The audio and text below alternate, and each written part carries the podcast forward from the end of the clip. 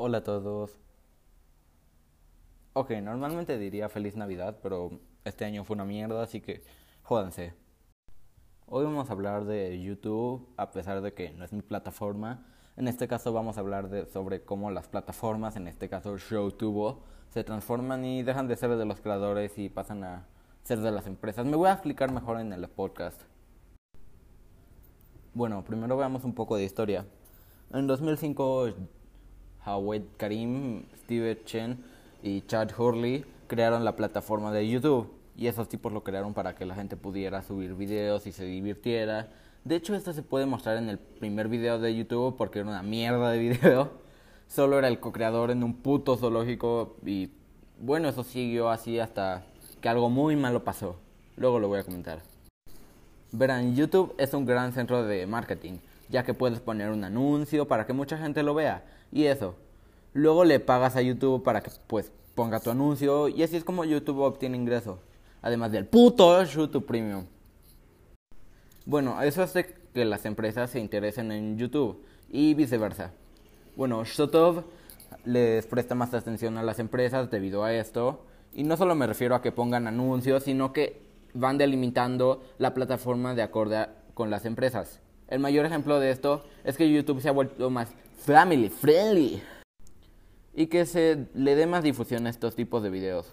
También las restricciones del copyright y aún así tenemos que las empresas ahora son los mayores youtubers. Y no me digan que no, porque ¿cómo puede ser que el youtuber con más suscriptores en español sea una puta empresa que se saca videos de la televisión mexicana? Eso es un insulto por si no lo notaron. Pero bueno, también está Cocomelon o T-Series que están superando a PewDiePie. En fin, YouTube está perdiendo su esencia. Porque hasta en el mismo nombre dice YouTube. You. Lo que significa que todos pueden hacer un canal. Incluso tú. Pero ya la gente no hace contenido por diversión, estamos corrompidos por el dinero. Ah, cosas extra. Bueno, ahora sí, volviendo a lo que les dije de que algo malo pasó en YouTube, pues YouTube cada año hace un rewind de todo lo que pasó en YouTube ese año. Ojo, solo lo que pasó en YouTube. Y pues a medida de pues que YouTube iba creciendo, se hizo más extenso el rewind, más grande y así. Y en 2018 se volvió a realizar el rewind de, ese mismo año, pero algo salió mal. Ya no tenía más la esencia. Había streamers, actores, memes castrosos e incomodidad, y todo menos youtubers. Ya no se sentía el cariño, solo querían llamar la atención de las empresas, incluso pusieron al puto Will Smith. Que ojo, no tengo nada contra él, solo es que, pues, no se siente como que fuera parte de YouTube. Esto causó que fuera el video con más dislikes de toda la historia de YouTube. Y ustedes creerán que YouTube aprendió algo, pero oh no, eso no va a pasar. Bueno, hicieron el Rewind 2019 y fue aún peor que el 2018, a mi punto de vista, claro. Porque solo era un listado. Un puto listado. O sea, ya no había personas, solo un listado de cosas. O sea, para eso contraten a Watchmoyo.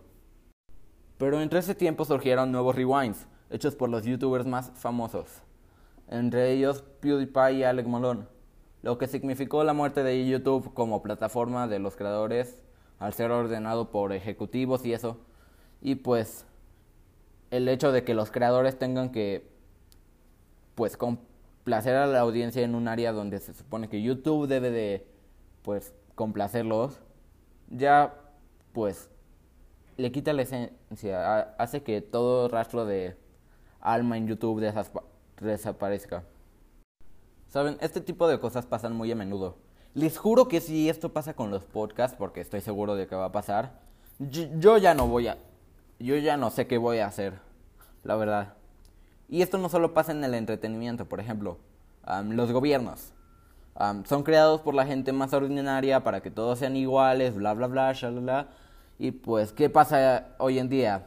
corrupción, lavado de dinero, pobreza. Y la verdad no me sorprendería que mañana pasara una revolución en algún lado. Ya la gente está harta de lo mismo, porque al final alguien siempre termina beneficiado, no importa cuánta igualdad busque el movimiento, no importa que al principio funcione, al cabo de un tiempo la gente va a buscar formas de aventajarse. Esto se demuestra muy bien en la novela Rebelión en la granja de George Orwell, donde al principio el animalismo es que todos los animales sean iguales, pero al final los cerdos terminan tomando el control de la granja y los otros terminan peor que antes. Esto es debido a que dejaron a los cerdos aventajarse y pues lo hicieron. Y pues para los que leyeron la novela, sabrán que esto no fue un proceso de golpe, fue una transición. Y si dejamos a los demás aventajarse, nos van a dejar atrás y a pisar, y los ciclos eternos se repetirán. Saben, este año YouTube no sacó el rewind, según por el COVID, pero Alec Molon, un youtuber independiente, logró hacer un rewind, que espero con muchas ansias. Por cierto, Alec, eres un capo. Y pues que se nota que va a ser la puta hostia, y yo creo que YouTube no canceló el rewind por el COVID, sino por el miedo al rechazo de este nuevo rewind. Que igualmente por como han estado yendo a las cosas, creo que sí va a terminar mal. Pero no lo sé muy bien, tal vez solo es mi percepción de las cosas y pues eso. Y nos despedimos con la frase, todas las revoluciones siempre terminan en dictaduras. Feliz año y espero que nos podamos encontrar muy pronto. Adiós. Hola, ¿cómo están, audiencia? Perdón si estoy hablando bajo, es que todos los demás en mi casa están dormidos y pues necesito grabar algo o si no se van a entre comillas. oigan, es cierto que necesito crearles un apodo. Bueno, eso será después. Pero antes que nada, perdón por no subir nada este tiempo. Es que ya saben, vacaciones y quiero coordinar como mi vida y eso. Pero a ustedes no les importa eso no les importa eso. Um, y no, no estoy enfermo de COVID. um, nadie puede es un Um, hoy estamos haciendo otra crítica a una película que está en Netflix. Si quieren verla ahí, pues es un musical, se llama The Prom, como vieron en el título. Que a los que no lo saben me gustan mucho, mucho los musicales. Y sé que, aunque a muchos no les gusta, pues. A mí sí me gusta, así que vayan a la mierda.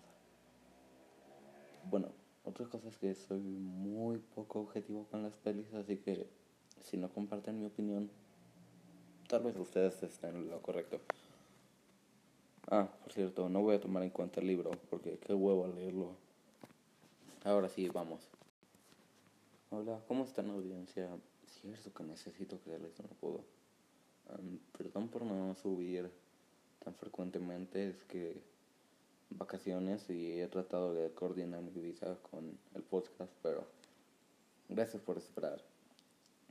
Feliz año nuevo y no, no tengo COVID.